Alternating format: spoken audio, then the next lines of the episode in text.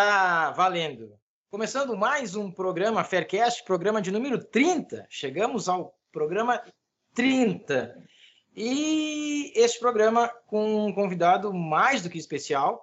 É, nós nos propomos aqui no, no, no, no programa Faircast é, sempre trazer, de tempos em tempos, um convidado especial do meio das apostas. E hoje não é diferente. Nós, nós que já, lembrando, já gravamos com Frazão, depois com o Sérgio Freitas, com recentemente com o Veiga, né, os, os esportes americanos, e agora estamos trazendo aqui este cara mais que renomado, mais que conhecido, participante do Bet Masters primeira edição, e estará na segunda edição também do Bet Masters. Nosso amigo aqui, vocês já podem ver, Eric Feitosa, eu vou deixar com que ele se apresente depois. Eu vou rapidamente aqui apresentar a mesa, mesa pequena hoje, eu, Thiago Giovannoni, aqui com vocês mais uma vez. Uh, meu amigo Hugo Guedes, tudo bem, Hugo? Olá, Thiago. Olá, Eric. É, mais uma vez, um prazer estar participando do Faircast, né? Acho que eu sou o que mais participa, vou repetir, né? Que agora, com, como tu não participou do 29, então acho que eu tomei a tua frente aí. Muito obrigado pelo convite mais uma vez, Thiago. Que isso, que isso. É, não, agora o Hugo me ultrapassou, certamente. Eu não estava no 29, agora me ultrapassou. Mas bacana. Ô, é... Tiago, deixa eu só. É, hein, é, teve uma vez aqui que eu, eu, eu comentei, no grupo a gente sempre comenta que toda vida é o Hugo, tá entendendo? Às vezes no grupo lá do Faircast mesmo, quando tá faltando alguém, chama o Hugo. O Hugo não faz nada da vida, é só, é só na frente do computador. As pessoas vão ficar pensando, o cara é desocupado mesmo, o cara não faz nada, sempre está disponível para gravar esse Faircast. É verdade, mas o que, que, é isso? Não, não, é bem assim, né? Não é bem assim. Muito bem, pessoal. Vamos uh, passar rapidamente os temas que nós vamos tratar nesse trigésimo Faircast. Vamos.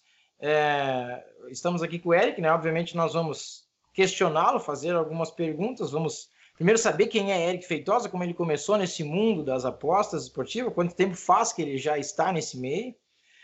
É, depois a gente vai falar um pouco de como é, como que é apostar nos estaduais, né? Digamos assim, a primeira, depois da Copinha, a primeira grande competição que, que a gente tem aqui no Brasil é, no ano, né? Que se inicia. E a gente vai para o quadro polêmica. É, o quadro polêmica é sempre uma pergunta muito polêmica, às vezes mais, às vezes menos, mas essa de hoje é para me provocar, eu acho. Não é possível. Mas é boa, gostei. Gostei do quadro polêmica. E depois a gente vai para um quadro bate-pronto, o quadro com o Eric aí, fazer um bate-pronto com ele, e aí a gente fecha com os agradecimentos finais e as considerações finais de cada um aqui da mesa. Muito bem. Iniciando então, quem é Eric Feitosa? Quem na verdade é Eric Feitosa? Como é que é que o Eric iniciou nesse mundo das apostas esportivas? Há quanto tempo iniciou? Como é que é? Um pouco, conta um pouco para a gente aí do, da tua vida nesse meio. E muito obrigado, né? mais uma vez, já muito, já, já agradecendo aqui, muito obrigado pela tua disponibilidade aí em nos, em nos receber, em nos receber aqui, em estar presente aqui no nosso Faircast. Muito obrigado. Não, na verdade eu que agradeço né, o convite. É, um abraço para o Hugo, para o Tiago, para todo mundo que está nos escutando. É, Antes de mais nada, eu queria dizer que eu sou ouvinte do Faircast. Acho que é importante deixar isso registrado aqui. Aí. É, eu sou um entusiasta de, né, de podcasts. Eu acho que. Bom, é, eu acho que um bom, um bom podcast não precisa se preocupar muito com o alcance dele, sabe?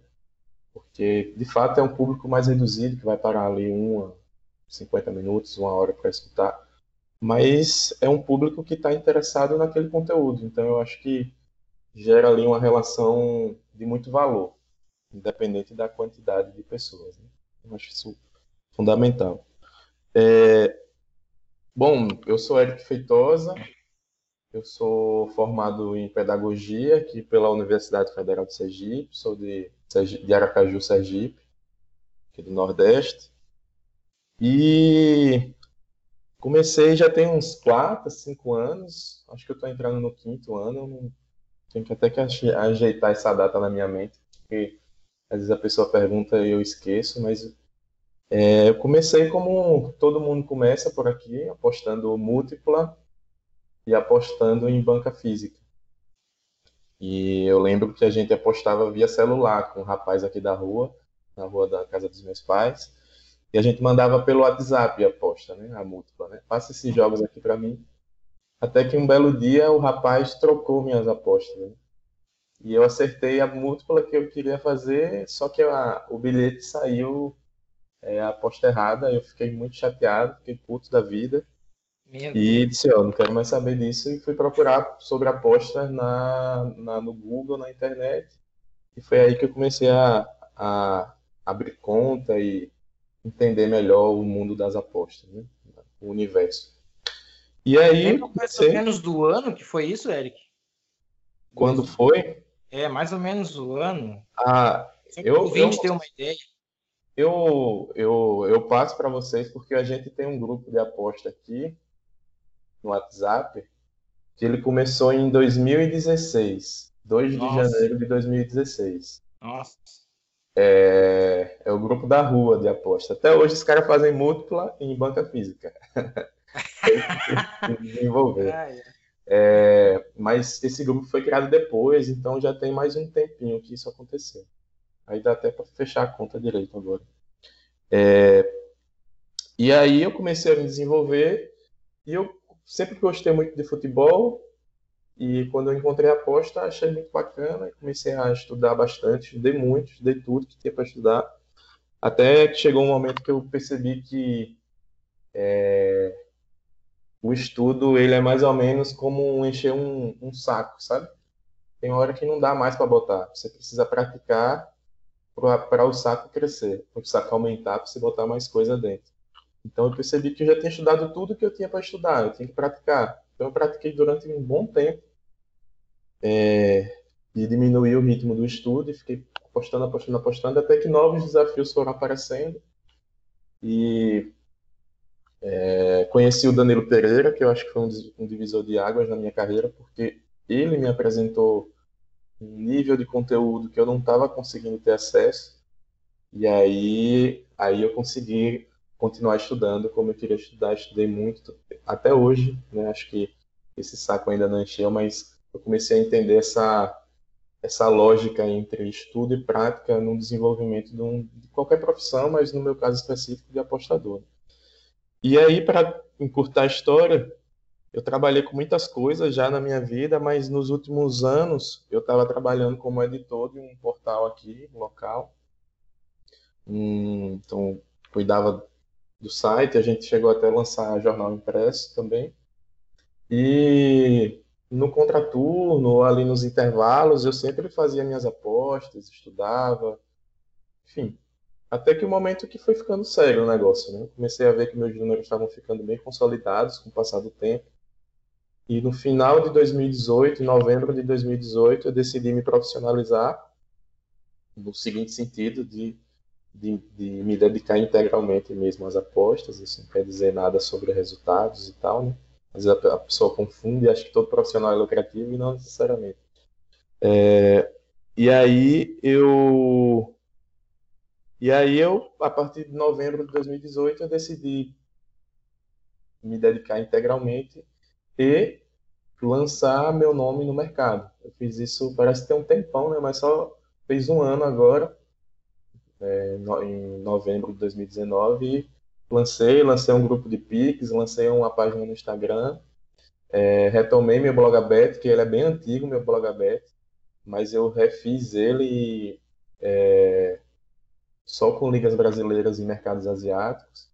Então, foi, foi mais ou menos essa minha história aí, em resumo. Mas é isso. Tenho, carrego comigo duas, duas profissões bem, bem utilizadas no mundo das apostas. Né? Porque eu sou professor de formação e sou comunicador de profissão. Então, eu juntei as duas e tem me ajudado bastante a desenvolver meu trabalho, que não é só apostar, mas é produzir conteúdo também. Bacana, Eric, essa tua introdução aí, falando um, um pouquinho de ti. Muito legal. Eu já vou abrir aqui para o Hugo também me ajudar nos questionamentos aqui com o Eric, mas eu quero fazer já uma primeira e aí a gente pode, o Hugo, por favor, vai vai emendando aí, vamos vamos vamos conversando aqui com o Eric.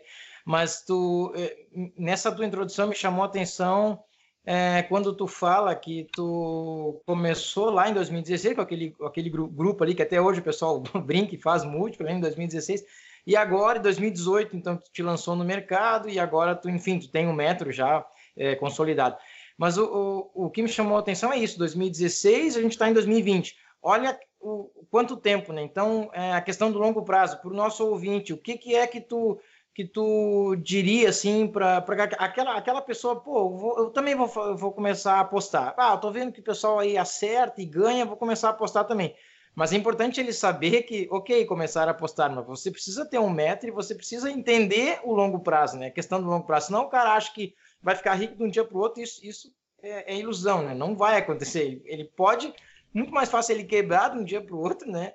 imagino eu, do que ele eh, ser milionário, ficar rico, enfim, viver disso de um dia para o outro. Então, ok viver disso, pode, mas tem um tempo para isso acontecer, certo? Ou errado? É, não, é. Tem gente que é mais sortudo na vida, né? E aí engrena mais rápido que o outro.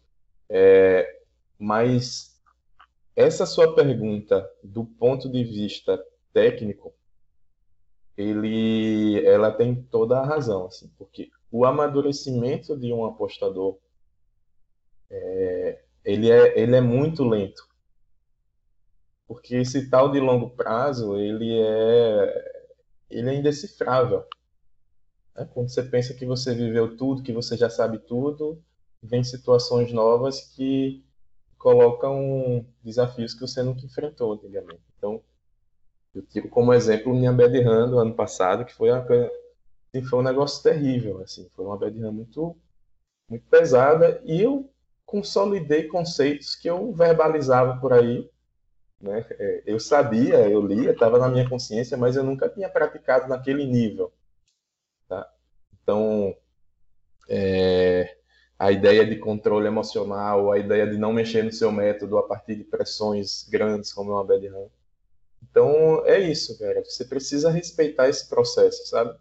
Eu acho que eu, eu, não, eu talvez não tenha sido nem consciente, sabe, Tiago? Talvez não tenha sido nenhum processo consciente. Vou respeitar o meu processo de amadurecimento. Foi o que foi acontecendo. Eu sei que tem gente que não consegue respeitar esse processo.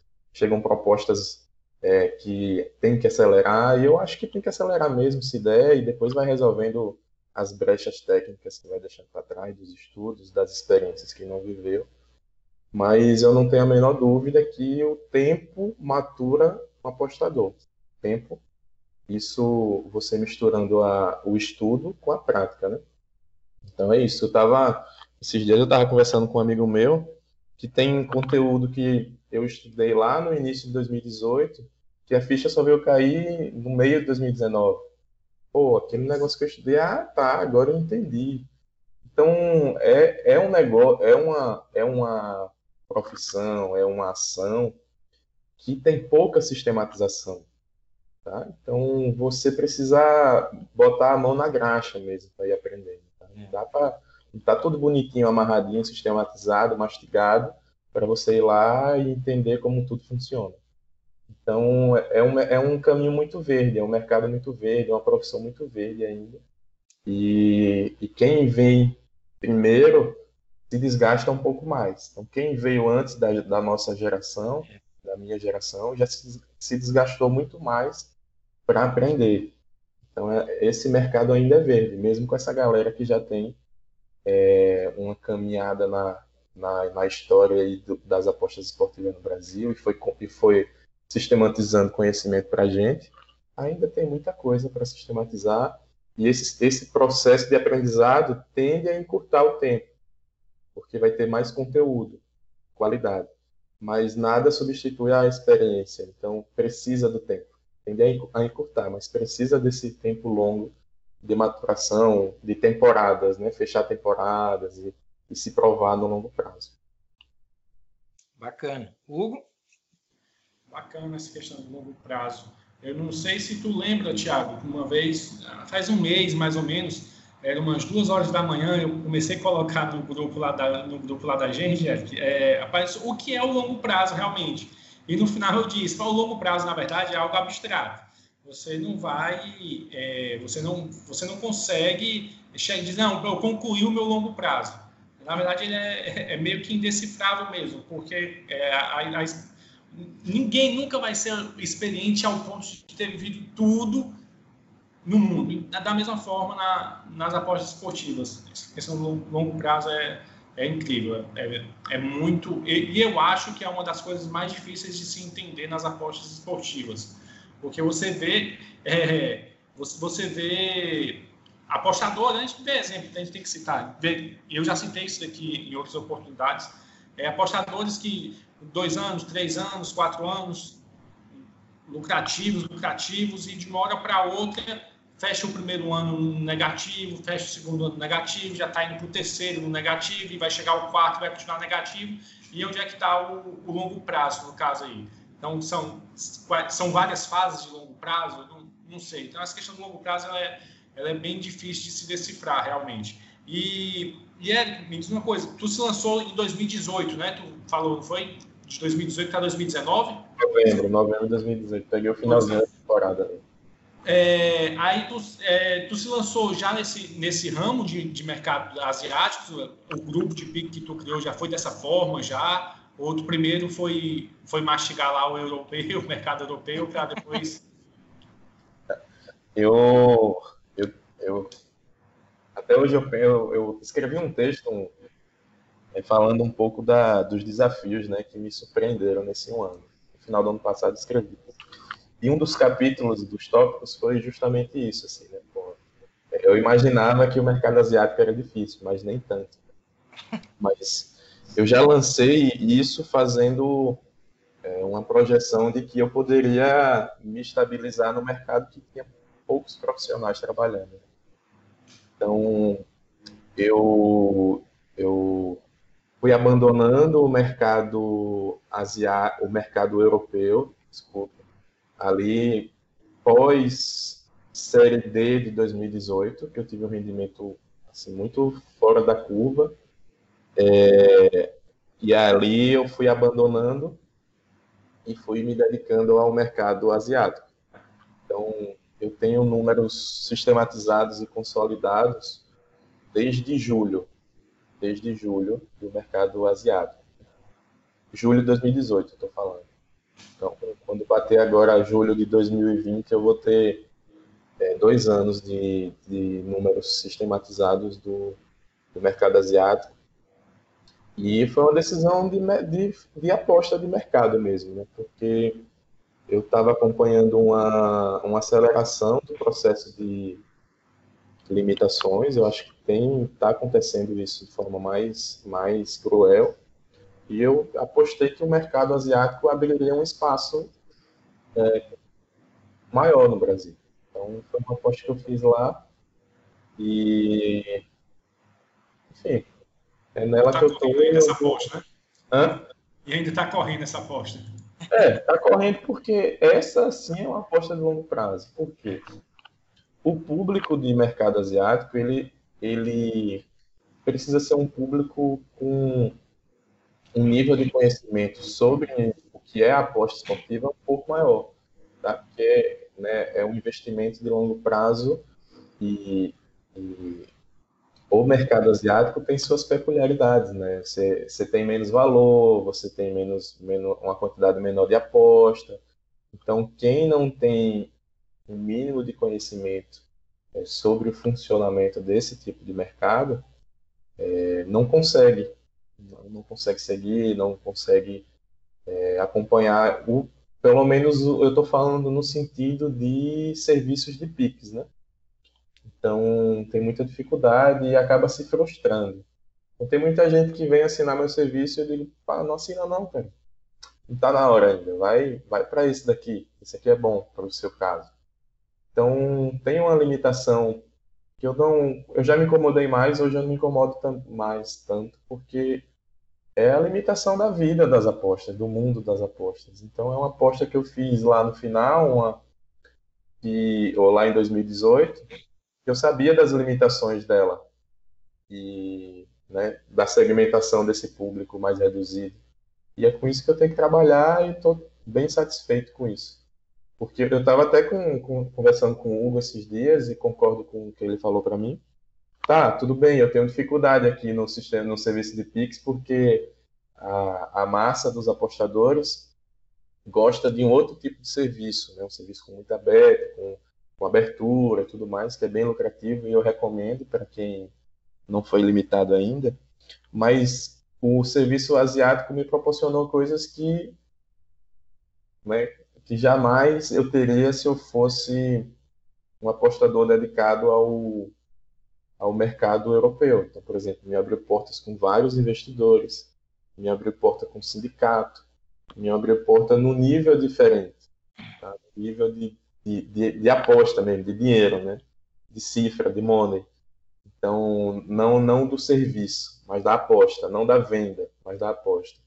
Então, estou bem satisfeito e acho que tende a crescer a venda de produtos e serviços asiáticos. Acho que tem.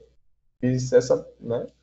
Eu pode não ser, mas eu acho que tende a crescer porque está muito absurdo o nível de limitação das casas europeias. Está muito absurdo. Então, Eric, é, Eric, tu, tu, tu, diria hoje que as principais, me corrija se eu estiver errado, ou, ou, ou se tiver outras, mas as principais, as principais diferenças do mercado europeu para o mercado asiático seria a liquidez maior no asiático e a limitação por parte do europeu. Basicamente isso, ou muito mais do que isso? Ah, eu acho que é muito mais do que isso. Eu acho que é muito mais do que isso, porque, por exemplo, é, tem, uma, tem uma diferença que é essencial, que é o que dá aqueles números surreais, de 200% ao ano, 300% ao ano. Hum. Não tem nada que justifique isso que não seja um conceito chamado valor. Se a gente acredita que o que dá lucratividade nas apostas é um conceito chamado mais EV, se uma pessoa tem 300, 250, é, 350% ao ano é porque ele extrai mais EV dali nesse nível. Então, isso é fundamental no mercado europeu. Tem mais EV lá, porque é mercado de abertura. E quando não é mercado de abertura, é mercado asiático de baixa liquidez, ainda muito mal ajustado. E dá para fazer números fortes ali, mesmo com as linhas asiáticas, porém de baixa liquidez. Então, é, essa questão do mais EV sendo regularizado, eu chamo isso de. Eu, eu, a palestra do ano passado, no, de 2000, e, tem que fazer as contas, de 2019 no Betmaster, eu falei disso, um negócio que eu chamo de funil de valor. Tá? O funil do valor lá no mercado asiático é muito. é a bocona lá, está é, lá aberta. Então, é, trabalhar naquele, naquele ambiente ali lhe proporciona mais EV mais mais EV. Então, eu acho que isso é um ponto central que diferencia um do outro. É, e aí vai entrando as questões do tempo. Eu acho que é importante também o tempo. O mercado europeu abre antes do que o mercado asiático. E isso tem a ver com o tal do funil do valor. É, então você está sempre à frente quando você trabalha no mercado europeu. Você está sempre à frente dos outros. Né? É, então, essa é uma diferença considerável entre os mercados.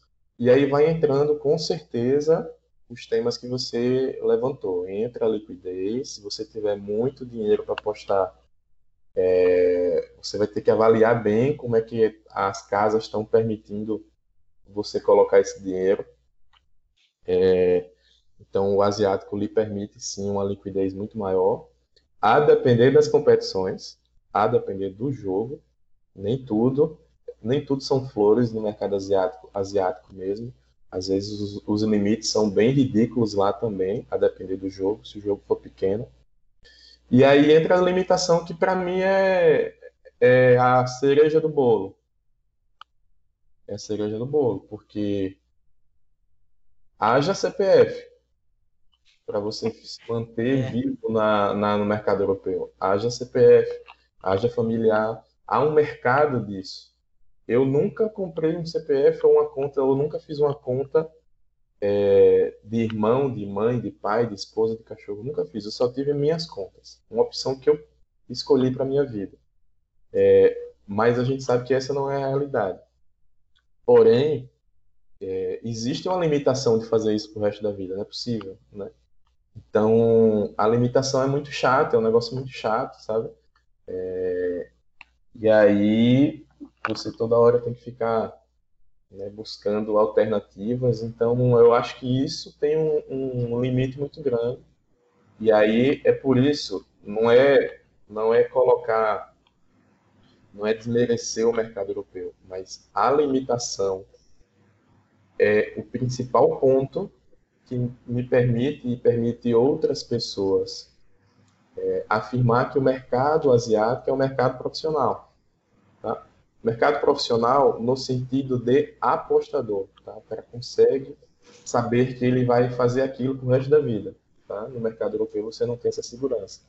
Então, é, isso não tem nada a ver com tipster, por exemplo. Tá? Eu, os tipsters, de onde quer que seja, eles se profissionalizam independente do mercado.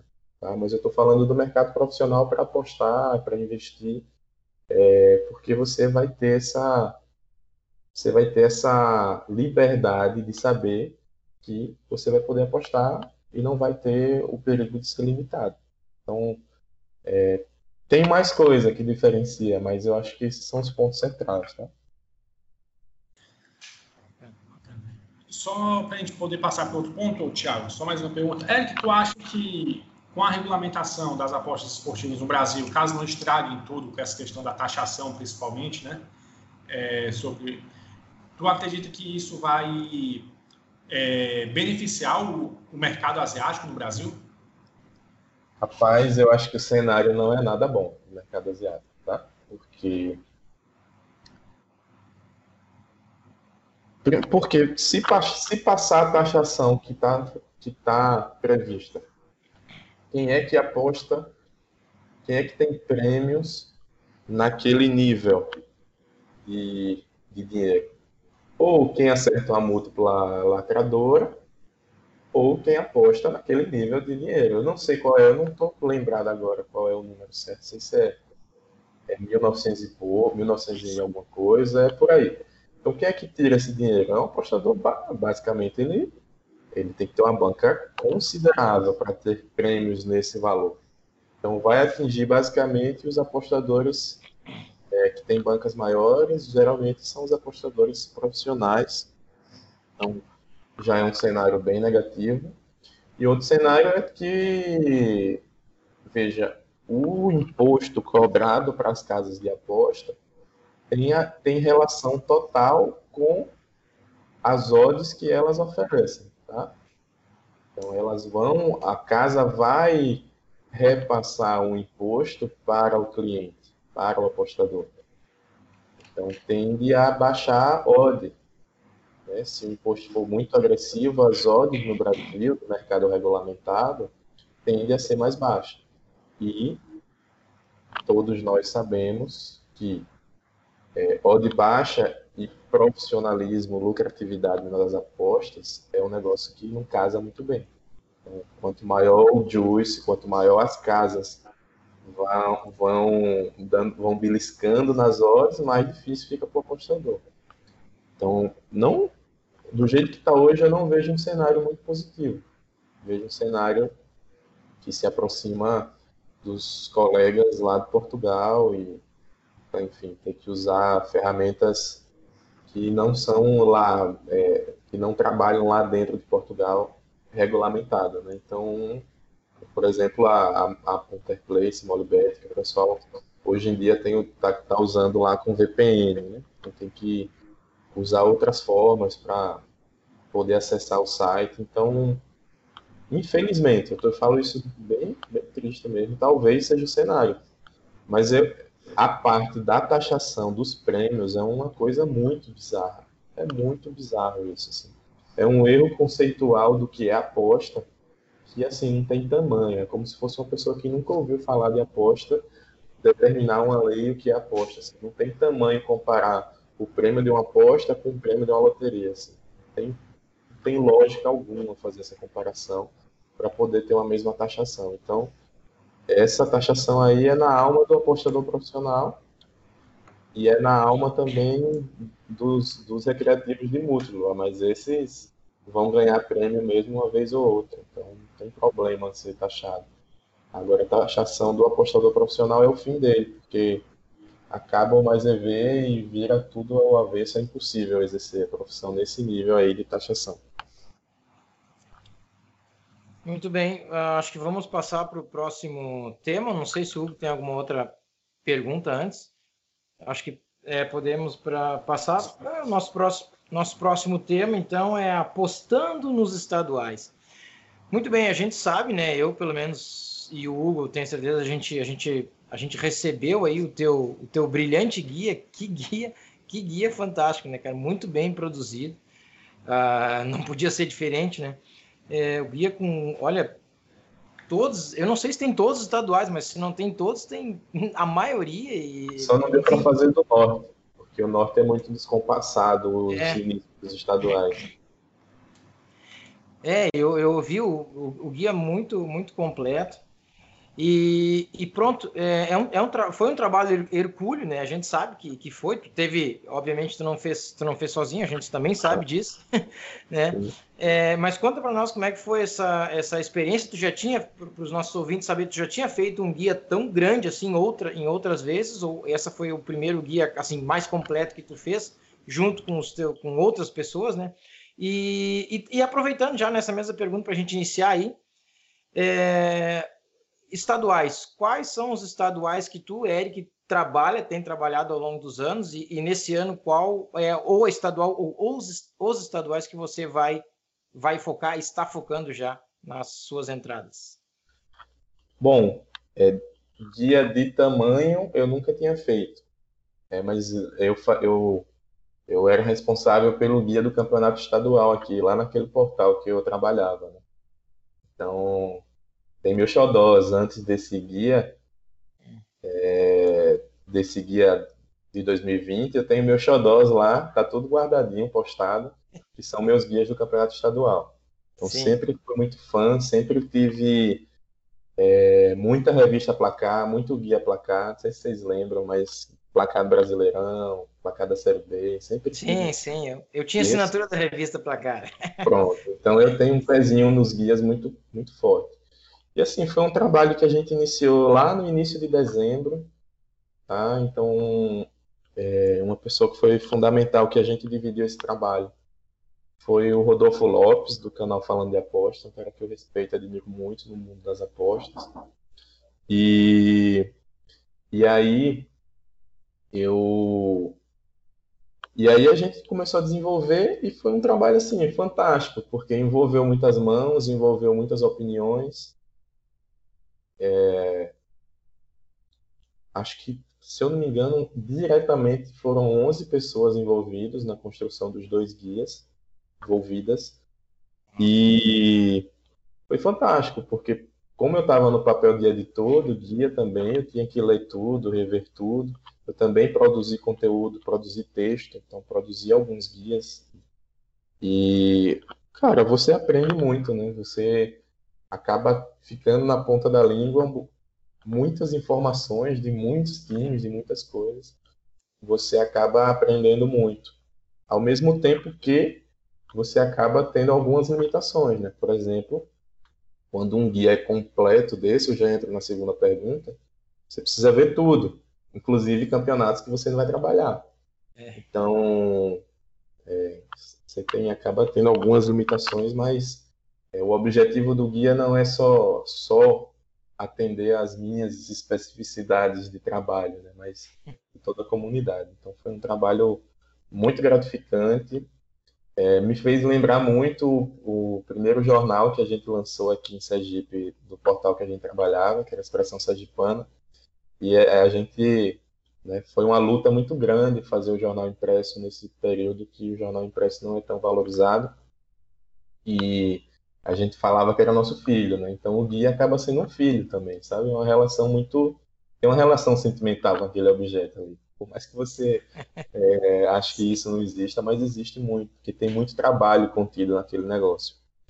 Então é isso. Sobre os estaduais, entrando, esse ano eu esse ano eu vou eu vou eu decidi trabalhar esse ano eu decidi trabalhar via apostar via os limites, tá? Então vou dar um exemplo. Ano passado eu trabalhei com um campeonato maranhense, por exemplo, campeonato maranhense. Então quando eu vou trabalhar com campeonato eu invisto energia muito grande nele. Tá? Inclusive tenho desenvolvido um, método de trabalhar com scouts nos estaduais nessas competições. Então eu invisto não só energia, mas eu invisto dinheiro nisso. E aí, quando você vai fazer o balanço do final do campeonato, você tem duas apostas. Nossa. Três apostas. Tá? Então, é um custo-benefício muito, muito baixo. Então, você ficar acompanhando o jogo, acompanhar rendimento, acompanhar desfalques, acompanhar, fazer precificação, tá? ter alguém ali na cola dos times.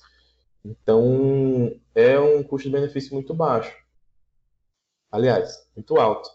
É, e aí, esse ano, 2020, eu tentei selecionar competições que eu não trabalhei o ano passado, mas que eu imagino que tenha é, limites maiores nos jogos. Então, eu adicionei o, o, Pará, o Paranaense, adicionei o Goiano, é, e assim eu vou moldando os meus estaduais. Então, tenho certeza absoluta, já tem, só tem 23 dias do mês de janeiro. 2020. Mas eu tenho certeza absoluta que o meu card de estadual em 2020 não vai ser esse, 2021. Eu vou modificar. Porque eu já estou vendo competições que, que eu tenho muita dor de cabeça para apostar. Então não, não, vale a pena. Por mais que você fique com aquela sensação de vazio, que você podia fazer mais, mas não vale a pena, porque onde eu trabalho, eu preciso de limite para trabalhar. Então, não depende da minha vontade, depende do que o mercado me oferece. E se o mercado nunca me oferece o que eu preciso, por que eu vou gastar energia com isso? Então, eu sei que ano que vem eu já vou cortar algumas competições dessas, dessas que eu selecionei agora. Eu não vou lembrar de cabeça, assim, mas são os principais estaduais dos times da Série A. E os, o Nordeste, eu, esse ano eu terei o Piauí e o Maranhão. Mas, por surpresa minha, eu tenho visto o mercado asiático abrir o piauiense com muita frequência. Então é, é muito é muito incerto isso, sabe? Então é, eu tendo a fechar cada vez mais nos campeonatos estaduais com times maiores, porque tem uma visibilidade maior, tem uma mídia maior, tem um olhar maior de todo mundo, inclusive das casas e do mercado, consequentemente, tem mais apostas e tem mais limites. E é aí que eu tenho que me especializar, não adianta dar morro em ponto de faca, no meu caso, sabe? É. Então é, é, mais ou menos por aí sobre esse ponto dos estaduais. Vai seguir com o cearense, né? não, o cearense é ótimo para trabalhar. Você, é. você tem uma dorzinha de cabeça ali e acolá em algum jogo. Por exemplo, ontem no jogo do Guarani e Calcaia não teve live. É, só tinha a IBC aberta nela, limite um pouco baixo. Mas é um caso, um caso isolado, sabe? Então, é, eu, tô, eu tenho muitas apostas esse ano no, no Cearense, ali pertinho do jogo, é, ou no live, porque me dá um limite uma, um pouco maior do que os demais. Eu tenho gostado muito.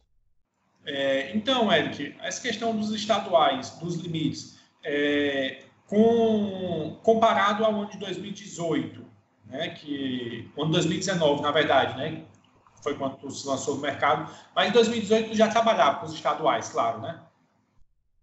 É, é, mas só que era 2018 eu trabalhava nas linhas europeias ainda. Europeias. Ah, então pronto. Em 2019 tu, tu tá vendo uma diferença na questão de limites do, de 2019 para 2020 nos estaduais ou continua da mesma forma?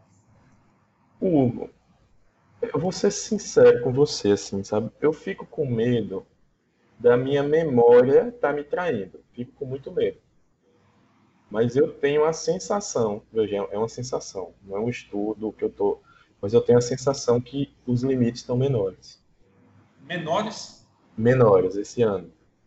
Agora também eu não sei se é porque a gente está no início ainda, sabe? Se existe uma tendência de aumentar um pouco esses limites nas próximas rodadas e, enfim, o mercado dá uma aquecida, né? Porque queira ou que não queira, o limite, quem determina o limite é o próprio mercado, né? Se ele, se ele bota mais dinheiro, ele tende a aumentar aquele limite.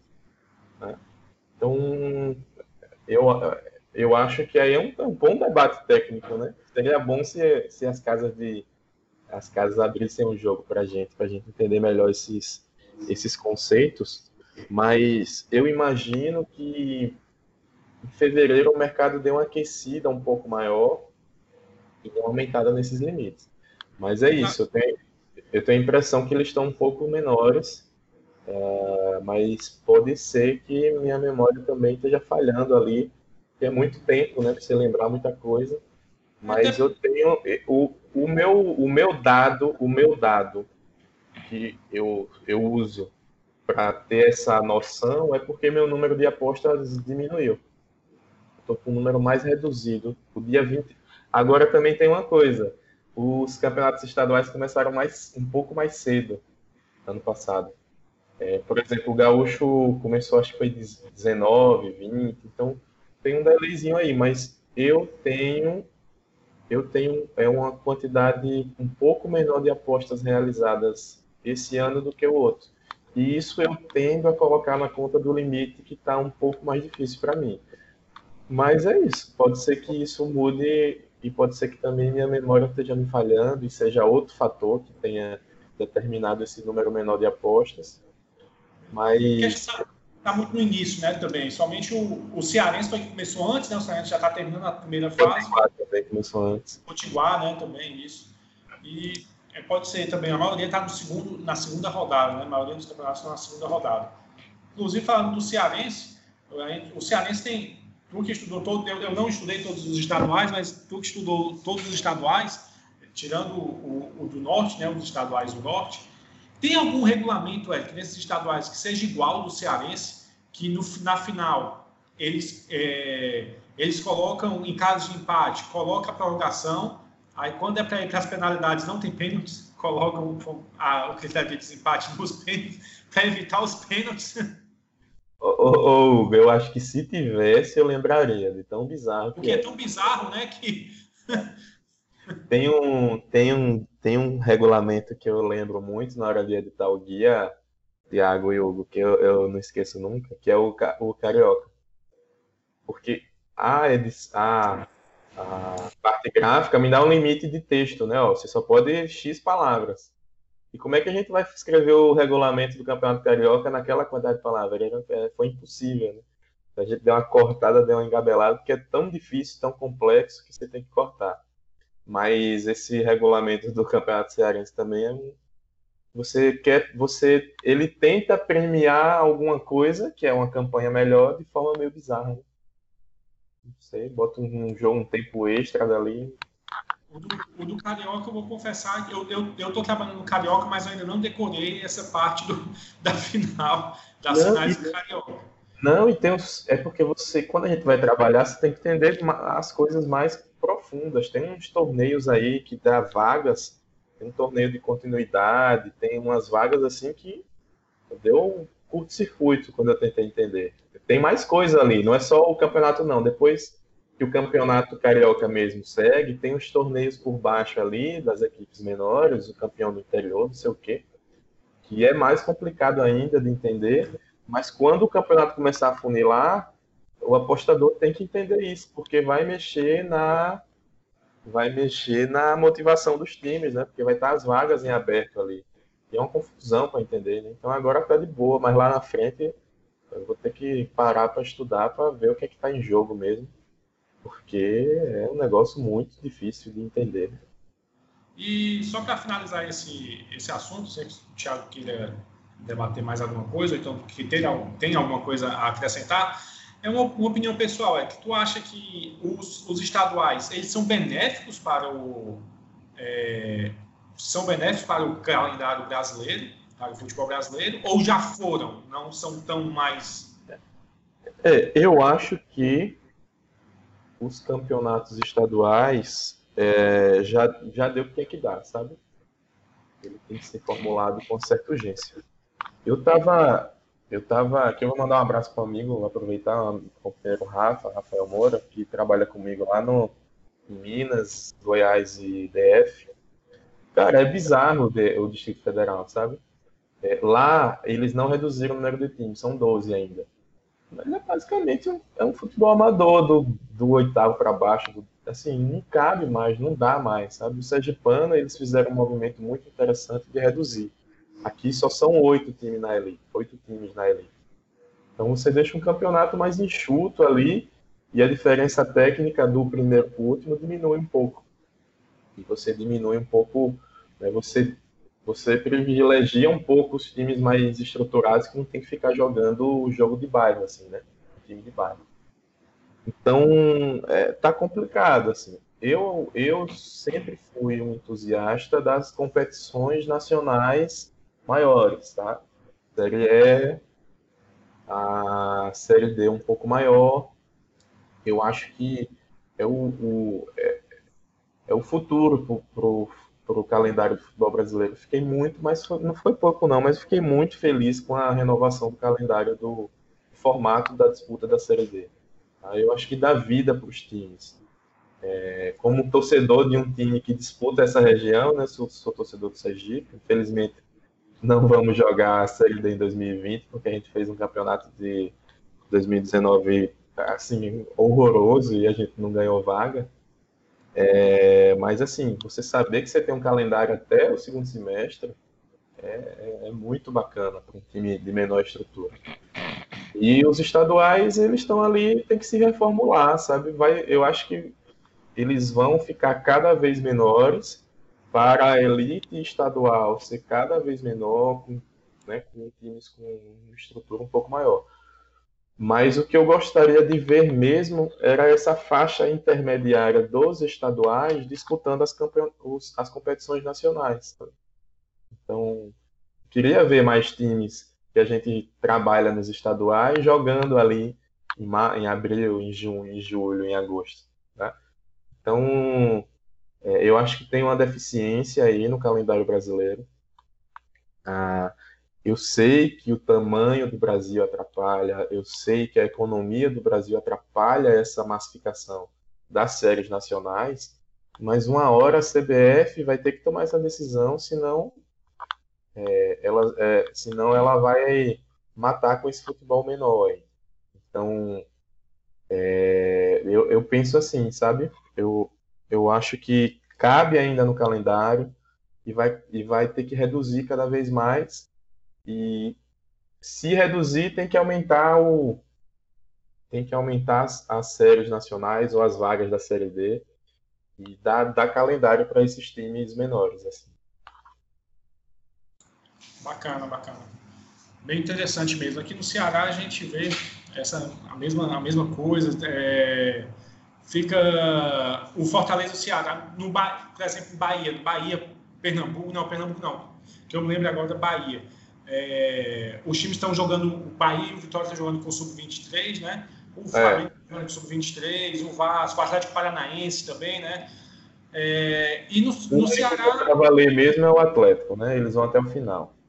É, o, os o, outros, o, quando começa a apertar o calendário e valer título, eles botam os times estão lá. E no, no Ceará, sequer estão participando. Fizeram um regulamento, né? sequer os times estão participando. Não é muita coisa, não. É Fortaleza e Ceará entendeu? Se, sequer estão participando do, do, da primeira fase do, do, estadual, entendeu? da primeira fase do estadual. É, deixa bem nítido mesmo essa, essa, essa, questão de os times talvez não valorizarem, os times grandes não valorizarem e, e a necessidade de uma reformulação mesmo. Concordo com número, número, grau e gênero, né? E, e assim, e vocês dois, vocês dois são de, de estados que têm as copas locais, pelo vendo de longe, bem fortalecidas, né? As copas do segundo semestre. Então, vocês veem os times de vocês é, da região, do estado de vocês se movimentando. Aqui em Sergipe, basicamente o que acontece é o seguinte, ó, o time A que jogou a Série B, a, o time A que jogou o estadual, é, é, se transforma no time B para jogar a segunda divisão no segundo semestre, né? Vai seis, sete, oito jogadores. Tá? Então é assim que a vida do jogador daqui vira, mas não tem uma Copa para ver o time jogando o segundo semestre. Tá? Ele, ele morre ali, o calendário dele morre ali quando acaba o estadual. Então é complicado. Aí a Copa a Fares Lopes e a Copa Gaúcha, né, parecem ser bem bem competitivas. O time dá uma investida, isso movimenta o futebol local, mas no meu caso, no nosso caso aqui de Sergipe, nós não temos isso. É, o, a, aqui no Rio Grande do Sul a gente tem, por exemplo, o Ipiranga de Erechim participa da Série C, né? Depois vai jogar o Brasileiro Série C. O São José, se não me engano, está na Série D. É, o Brasil de Pelotas e o José C também, quase sobe ano passado. São José C também. É, então, São José C. É, eu não acompanho a C, a C e a D, eu não acompanho, eu só acompanho a B mais a A. Mas o, o, a gente vai ter esse ano o Brasil de Pelotas e o Juventude na Série B. Né? Dois, dois clubes gaúchos. Juventude, ano passado, conseguiu acesso a B, né? A gente vai ter já os dois. Então, aí dos 12 times, nós já temos esses quatro com, com calendário para o segundo semestre e o, a, fora a dupla Grenal. Então, já tem metade dos clubes aí com coisas para fazer, né? É, no segundo semestre. Então, isso, isso é interessante. É, mas pronto, aqui no Rio Grande do Sul, é óbvio, né? Se espera sempre que a dupla Grenal chegue, chegue na final. O ano passado foi isso, mas em 2017, por exemplo, o Novo Hamburgo foi campeão gaúcho. Isso não é, não é, não é, não, vendo, não é muito atrás, né? 2017. O Novo Hamburgo foi campeão gaúcho em cima do Inter, nos pênaltis. E assim, cada vez mais a força do interior aqui tá aí. A gente fala, aí, aí vem aquela máxima, ah, futebol, futebol é 11, ah, a dupla Grenal tem a obrigação de ganhar. OK, mas é 11 contra 11, né? E aí, e aí os times de interior não, como a gente fala, não não tem mais time bobo, né? É, e a estrutura está melhorando. O próprio, o próprio Ipiranga de Erechim, que está na Série C, o estádio dele lá, o Colosso da Lagoa, é, tem capacidade para 22 mil pessoas. É, olha, do, do interior aqui é um estádio com maior capacidade, assim. E, e, isso, querendo ou não, ajuda, né? Porque a torcida vai, isso, isso pesa a questão do, do fio de contra que a gente, que a gente, né, que a gente analisa, isso acaba pesando. Então, os times do interior têm, têm investido, até por, por exemplo, uh, o esportivo, não, não é esportivo, Novo Hamburgo mesmo, tem o, se não me engano, o goleiro Renan, que foi 34 anos, que foi e participou da campanha do Mundial de Clubes do Inter em 2006. Então, tu vê, acaba com jogadores assim, já com idade já avançada, mas os clubes interior acabam conseguindo contratar esse tipo de jogador e, querendo ou não, é, a qualidade que o jogador tem, embora a idade avançada, para time do interior ajuda, né? ajuda bastante no elenco, assim, como um todo. Então, isso aqui no Rio Grande do Sul é, é, é bacana de ver. O Grêmio já tomou uma prova ontem, né? Já tomou uma lascada do Caxias para deixar de ser besta. O Renato com essa história de recuperar jogador, pronto. Isso já, isso já é o assunto. Isso é meio polêmico. Isso é meio polêmico. É, já, é meio polêmico demais, né? É meio polêmico.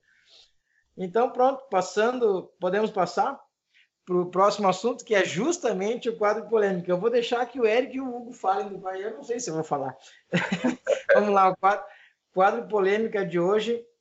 Vocês sabem, sempre uma pergunta, né? A pergunta que está posta aqui no quadro polêmica hoje é a seguinte: o Grêmio está fechando a contratação do ano. Ele está de sacanagem comigo. O Grêmio está fechando a contratação do ano. Uh, abre parênteses, Thiago Neves, fecha parênteses. Aí o Eric acrescenta Thiago Neves mais uh, Diego Souza, né? Para daí, aí eu vou te dizer que nós estamos. Aí, aí, eu vou dizer uma coisa que o Hugo me mandou uma, uma, uma mensagem ontem. E 2021, CRB e Grêmio. Vamos ter que ver CRB e Grêmio 2021, ou Oeste Grêmio. Ah, tá de brincadeira. Não, também eu acho que não é para tanto assim, não, não é para tanto. Mas pronto, eu vou abrir então, já que fala do Grêmio aqui, eu vou abrir. É... Grêmio está fazendo, fechando a contratação do ano? Não, isso aí, isso aí não. Não está fechando, para mim não está fechando a contratação do ano, não gostei. Aliás, está bem, tá bem próximo de, de, fechar o Thiago Neves, é detalhes que, que faltam. É, o, o, Nicola trouxe, quem acompanha, eu acompanho o, ele, o Jorge Nicola, jornalista da ESPM, né? Ele, ele trouxe é, o salário do Thiago Neves, 500 mil mês, vai ser aqui no Grêmio. Já ganhava 800, lá vai, né? Aqui vai, vai para ganhar 500. Mas o que se fala aqui no Rio Grande do Sul Não é esse valor, é um valor de 350 mil mês, mais é, bônus por, por participação, aquela coisa de, de produtividade, né? É, mas assim, nem 500, para mim, nem 500, nem 350, não dá. Eu acho muito desagregador, assim. Estou falando extra-campo, sabe? Vestiário, não sei como vai ser. O Renato aqui diz que vai que vai arrumar o jogador, vai, vai na mão dele, vai jogar. O Renato tem muito isso, sabe? Um pouco de. Não é soberba, mas eu acho que ele tá, sabe? É, se achando um pouco, sabe? Os gremistas vão, vão ficar bravos comigo aqui ouvindo, mas é, é um gremista que está falando, tá? É, é só minha simples e humilde opinião. E Diego Souza não está fechado. Eu quero acreditar no meu presidente, Romildo Bolzan Júnior, que disse que não tem nada certo e não tem nenhuma negociação aberta. Deus, por favor, que isso seja verdade.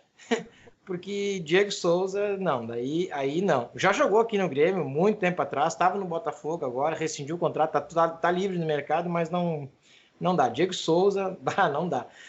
É, aí, aí é demais. Então, é, é de, de, longe, isso aqui é uma. É, pronto, é uma, é uma piadinha essa, essa, essa polêmica, eu acho, né? Porque de longe a contratação do ano não é. Agora, é, acho que o Grêmio se reforçou bem, embora já, já tenha vários memes aí né, nas redes sociais do, do, do mão de alface lá, com, com, uma mão, com mão de alface lá para o Vanderlei que de, de, fato o segundo gol do Caxias foi falha, foi, foi, foi falha dele. É, mas pronto, é tá início, é início de né? temporada. Oi? Um pouco fora de ritmo, ele ficou no banco do Everson lá no Santos tal. É, ele isso. É aí, não, então, é isso que eu tô levando em consideração. É fora de ritmo, preparação física, o cara tá, tá começando o ano, pronto. Mas eu acho que o Grêmio fez, até então, para de contratação, esquece que não vai vir Thiago Neves, não vai vir Diego Souza, é, mas é pronto. Até aqui eu acho que o Grêmio investiu bem.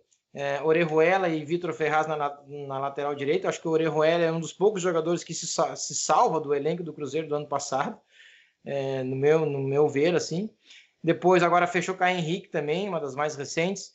É, tá trazendo o Queno, não tá, tá, tá bastante avançada a contratação do Queno é, um avançado pela esquerda, né? Ah, ou melhor, pela esquerda, pela, pela, pelas, pelas pontas. E isso porque o Keno tem uma explicação dele vir e a direção está insistindo nele, porque o Everton Cebolinha está saindo, né? O empresário aqui dele foi para foi lá para é, Inglaterra é, para fechar com o Everton. O Everton do Grêmio Cebolinha está por fechar com o Everton. Se fala em 40 milhões de, de euros, né? Mas eu, mas é muito, tá? Não, não, não vai fechar nesse valor. Eu acho que se o Grêmio conseguir 25, 30, tá muito bem pago é, para o Everton. É, jogador de seleção, tudo, mas é, pronto, conseguindo esse valor, tá? Por isso que eu acho que o, o, a direção tá, tá intensificando a questão do Keno.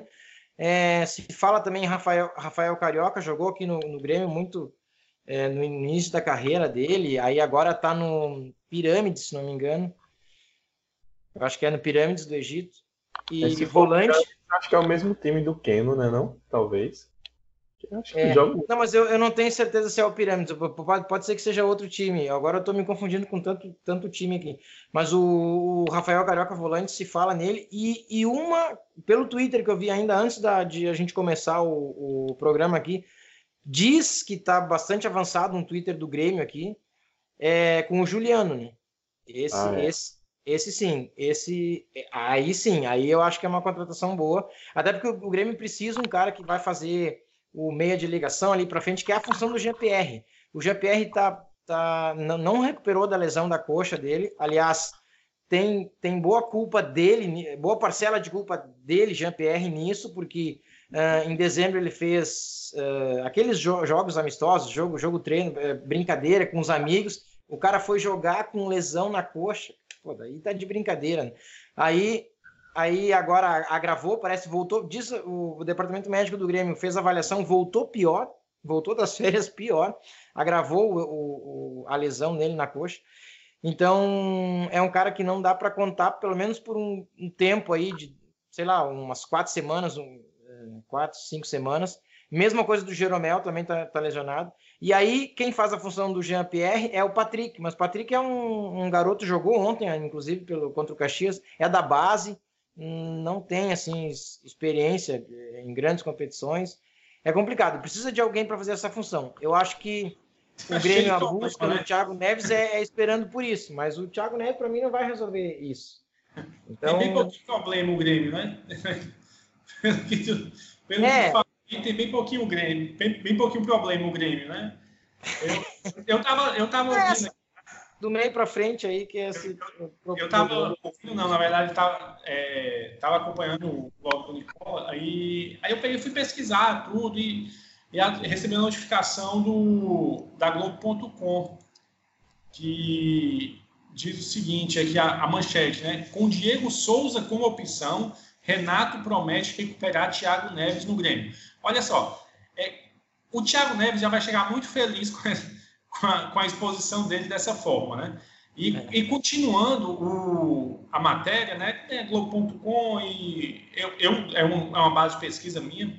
A gente sabe que tem muita questão de jornalismo aqui, mas é, falando sobre o Thiago Neves, o Renato Gaúcho falou o seguinte: infelizmente, o ano do Cruzeiro foi ruim, mas ele, no caso do Thiago Neves, se destacou.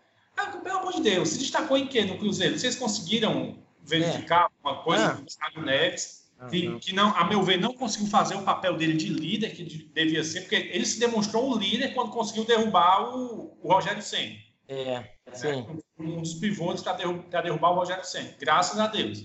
É, o Rogério Senna voltou para Fortaleza e fez aquela arrancada sensacional no final. É, e, e depois vem aqueles vazamentos de vídeos em festa, é, é. aquele, aquele áudio que vazou, coisa ridícula. E continua, né? E continua. Ou seja, ele foi um jogador que se destacou, tudo bem que ele não falou, né? Se, se destacou de forma positiva ou negativa, né? Pelo menos isso. Talvez tenha falado se destacou de forma negativa, mas. E, e continua, e ele fala o seguinte sobre a questão do Diego Souza. Que todos sabem das qualidades do Diego Souza, quem conhece futebol sabe porque não teve um grande desempenho no Botafogo, ou seja, a culpa é do Botafogo, né? Ou de quem estava no Botafogo, não é do Diego Souza, tá entendendo? A culpa é. Deixa... E se você perguntar a 10 treinadores pelo menos cinco querem trabalhar com ele. Bom, aí eu fiquei imaginando aqui que esses cinco que querem trabalhar com o Diego Souza devem ser liderados pelo Abel. devem ser iniciados. Ah, porque, pelo amor de Deus, eu acho que o Grêmio tem condições, o Grêmio falhou. Eu acho que no ano passado a temporada, a temporada do Grêmio foi prejudicada pelo planejamento, pelo planejamento, certo? Que, que fizeram para acompanhar a, é, a Copa do Brasil, a Libertadores e o Brasileiro ao mesmo tempo. Não houve esse planejamento ou não estavam preparados para isso. Tentaram e não conseguiram. E eu acho que o Grêmio tinha tudo para fazer um, é, fazer contratações, não de peso. Quem está falando aqui em, em, acompanhar o Todo-Poderoso, Thiago? É, o Todo-Poderoso que a gente cita aqui, já tá, inclusive o Thiago já está convencido disso, é o Flamengo, o, é, é. é, não é acompanhar o nível do Todo-Poderoso, o, o Thiago. Mas fazer contratações pontuais, essa questão do Everton, já que ele vai sair mesmo, trazer alguém mais. Um, trabalhar com, com, com, promessas, ou então pessoas que estão, é, jogadores que estão se consolidando, tá entendendo? Já que talvez o Caixa não seja. O, o Grêmio tem uma saúde financeira muito boa, né? Sim, é, sim. Eu estava lendo também sobre isso, é uma das, das melhores administrações. Então, seguir ali o exemplo, talvez, do, de um Bragantino, tá entendendo? É, trazer contratações visando próximos anos para se tornar é, não somente uma pessoa, um time que chega, mas que chega e conquista. E o Thiago Neves e o Diego, cara, pelo amor de Deus, um, nenhum dos dois, sabe? É, nenhum dos dois mesmo. É, então, é, nenhum dos dois. Eu acho que de, de, de falta, falta ele. Se eu, me corrija se eu estiver enganado. O Thiago Neves saiu do Fluminense para ir para o Al Hilal, né? Aí do Al Hilal, porque ele estava ele tava dispensado pelo Fluminense, se eu não me engano, aí foi para o Al Hilal, sem clube, ou não sei, eu sei que nesse, ele passou pelo Fluminense, Al Hilal, Al, Al Jazeera, Cruzeiro. Nesse percurso, por duas vezes ele ficou sem clube. Ele ficou livre no mercado. Essa agora, que o Grêmio está querendo contratar, e quando o Cruzeiro contratou, salvo engano, ele também estava livre no mercado. Também estava livre no mercado, ele tinha sido dispensado. Por aí você tira. É, é, não, foi, é, eu acho que agiu até, como eu falei, até o Thiago Neves a direção agiu bem nas contratações, eu acho, eu, que realmente precisava laterais, coisa assim. Agora, agora aí já começou a, aí, aí, já foi mal. Vamos ver a opinião do Eric agora sobre o quadro polêmica, mas antes disso, o... ah, Eric, vamos... antes disso eu vou ter que, vou ter que fazer, viu, Hugo? O, o Hugo vai entender bem, vou ter que fazer uma brincadeira aqui. Sabe que foi feita uma, uma enquete aqui no Rio Grande do Sul? Agora, isso é verdade, a brincadeira vem depois. Foi feita uma enquete aqui no Rio Grande do Sul, e, e, então, sobre a vinda do Thiago Neves, o torcedor gremista aceitava, gostaria da vinda do Thiago Neves. Aí a enquete diz 66% dos gremistas, dos gremistas na enquete aprovaram a vinda do Thiago Neves. Ó, vou dar, vou dar as vezes de Cleberson, viu? Ah, mas não perguntaram para mim. não, per, não perguntaram para mim que enquete é essa, Que enquete? Eu não fui perguntado, cara. E essas enquetes, e essas enquetes de, de ah, de, a rádio aqui, uma das principais rádios fez a enquete, eu não levo muito em conta, viu? Porque qualquer um pode votar. Então o Colorado pode entrar lá e votar que gostou, gostei, eu sou Colorado, eu gostei do Thiago Neves. É, é claro, né, que tu vai gostar do Thiago Neves, né? Tu é Colorado, né? Então eu não levo muito em conta, mas pronto. É isso. Eric Feitosa, Thiago Neves, Eric, tem chance? Não tem chance? Bom, eu vou ser sincero, tá? Eu acho que não é de, de todo ruim. Assim. O Diego Souza me parece que não é só se ele vier para substituir o André, né? Ficar ali naquela situação. aquele jogador morto ali, né? É impressionante, André. Mas eu acho que o Thiago Neves tem lenha para queimar ainda, sabe, gente? Ficou muito feio essa última passagem pelo Cruzeiro. Não vou não vou defendê-lo assim, né? Da, a, a, o que transpareceu foi algo muito antiprofissional. Mas o clima dentro daquele clube ali não devia ser fácil para ninguém. Né? É, enfim, é conturbado, né? Então, é, clima, é, ambientes conturbados, você acaba as atitudes mais extremas acabam acontecendo e a gente não entende o contexto total. Enfim, não estou tirando o, o, o mérito dele, mas tecnicamente falo, eu não estou tirando as avaliações que todo mundo fez, né, dos, do, das, das merdas que ele fez. Mas ficou muito marcado, ficou muito marcante isso, né? É, tá, tá muito fresco na nossa memória. Então tem uma repulsa a partir desse extracampo que não foi só, não foi a primeira vez, né? Outros outros episódios de extracampo marcam a carreira do Thiago Neves. É Mas eu acho que ele, já. ele é reincidente. É. Eu acho que eu acho que tem lenha para queimar. Eu acho que tem lenha para queimar. Se eu acho que ele não vem na condição que ele ele ele estava no Cruzeiro, tá? Que é o dono do meio de campo. Acho que ele não vem para ser isso. O Grêmio tem é, jogadores de nível técnico mais, muito mais jovens que ele, que tem condições de ser o dono do meio campo ali eu acho que ele vai vir para compor elenco. É, não vai vir para assumir titularidade e vai ter que lutar muito para ser titular, uma condição diferente. Isso me agrada, sabe? Isso me agrada é, para essa para fortalecer esse Grêmio que eu assino embaixo aí na avaliação do do Thiago que contratou muito bem.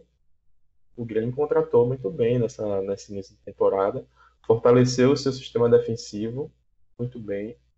Trouxe um goleiro é, altamente seguro. Tá? Assim, por mais que eu respeite o Paulo Vitor, mas depender do Paulo Vitor do Júlio César, não dá com um time do tamanho do Grêmio. Então, veja, fez contratações muito boas. Muito boas. Se o Lucas Silva voltar a render. Então, são apostas também, né? Então, eu parto sempre do pressuposto que o cara sabe o que está fazendo. Não é possível que ele não tenha uma conta que isso aí pode dar certo. Então, eu, eu vou ser polêmico no quadro da polêmica. Eu, se eu fosse o. sem entrar nos méritos financeiros, porque eu não tenho como fazer conta se dá, se não dá. Mas, assim, para compor, compor o meu elenco, se eu estou ali no futebol manager, fazendo meu time a temporada, e, pô, o Thiago Neves tá meio numa temporada de baixa, eu vou trazer ele aqui para compor meu elenco e engrossar o caldo do meu time. Então, eu, eu vou ser polêmico e também não acho que é a maior contra, contratação do ano e é uma, uma piada pesada que fizeram com você, Thiago. Mas eu acho que pode dar caldo, viu? Pode dar caldo. Acho que o, acho que o, o, o Thiago, principalmente o Thiago Neves, tem estrutura para aceitar chegar no Grêmio, por exemplo, e aceitar ir para o banco? É, eu acho que essa deve ser a, a, uma das condições, né?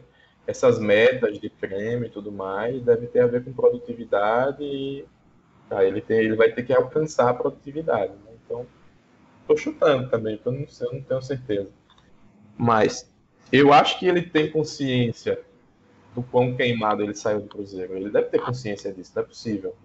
Tá? É, então é ele, ele, ele tá no mini recomeço. A não ser que ele seja muito cego, né? Para ele não ver isso.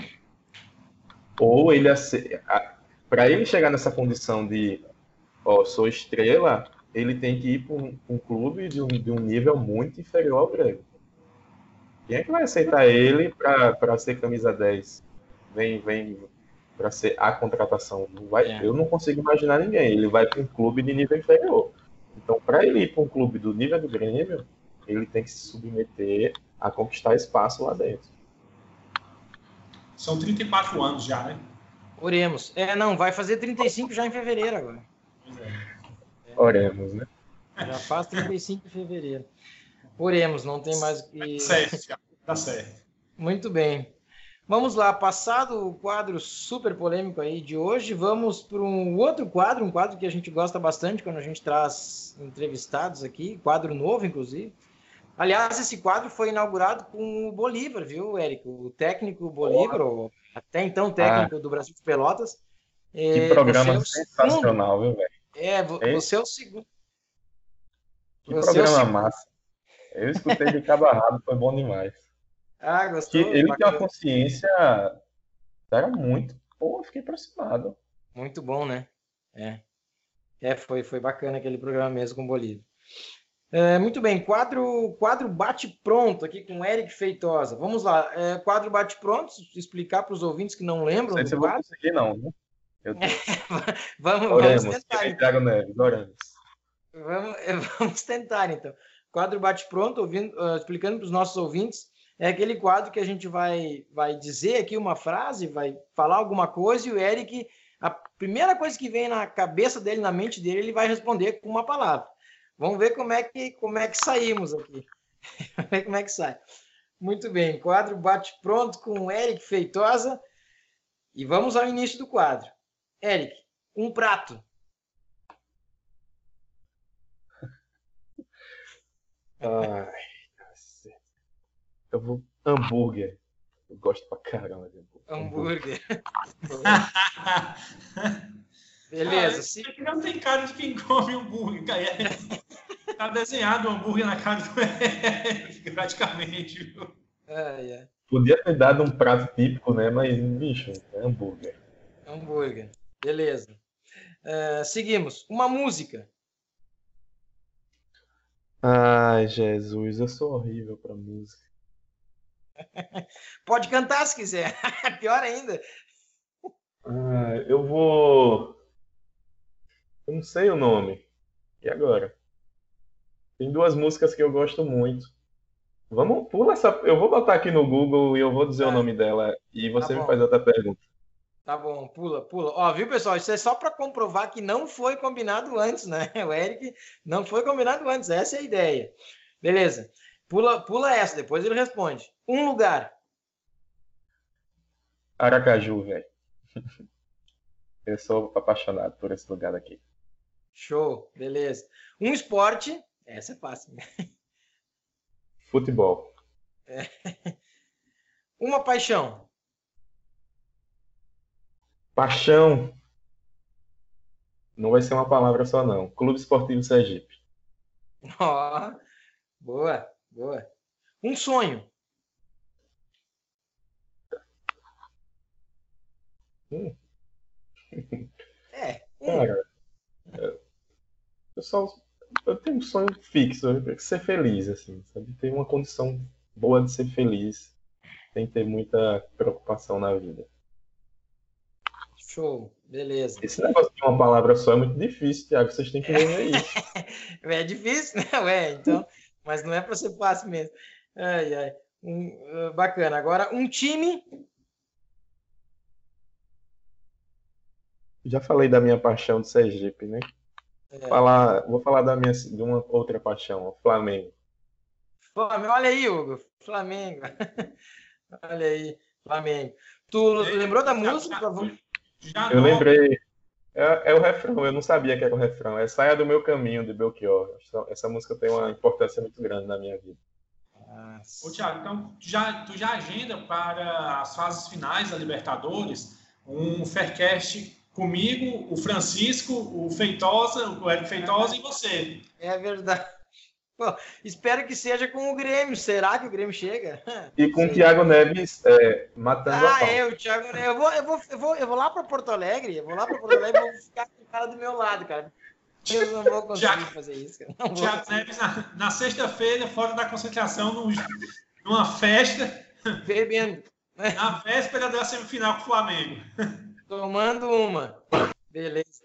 Agora, para fechar, não fechou ainda o quadro bate-pronto, Eric. Para fechar, para fechar o quadro bate-pronto, o Eric Feitosa em uma palavra. Ou uma frase, pode ser se tu preferir. ah, nossa senhora, velho. Eric Feitosa em uma frase. Bicho. O cara. Nossa, velho, isso é muito difícil. É, parecendo terapia aqui. É um cara muito simples e humano. É, acho que é, isso, a minha simplicidade e a minha humanidade me resume em muitas coisas. Posso dizer, ou acho que nós dois podemos dizer, né, que somos prova disso, porque a gente fala, incomoda o cara aí no, no Telegram e o cara responde sempre, né, cara? Responde sempre. sempre é uma honra responder. Ontem eu respondi um cara que estava fazendo um trabalho fantástico. Ele falou: Não acredito que você me respondeu. Eu disse: Pô, eu tô honrado de poder te responder, tá ligado? o seu é. trabalho é. é muito legal. Que bom que eu conheci seu trabalho. Tá? É uma honra falar com vocês. É, legal isso, né? Bacana. Então, muito bem, pessoal. Esse foi o nosso Faircast. Pô, já acabou. Ah, agora faz aquela. Já acabou. Ah, passa rápido demais esse negócio é, do podcast. Pô, não é possível. Viu como é que é? Já acabou o nosso Faircast aí de número 30, com o nosso especialista em mercados asiáticos, nosso amigo. Vamos chamar de amigo, né? Eu já quero chamar de amigo, não quero saber. Ó, lá no Betmassa vamos tirar ah. foto, né? Vamos ter que tirar aquela foto em Betmassa. Ah, a gente vai tirar foto.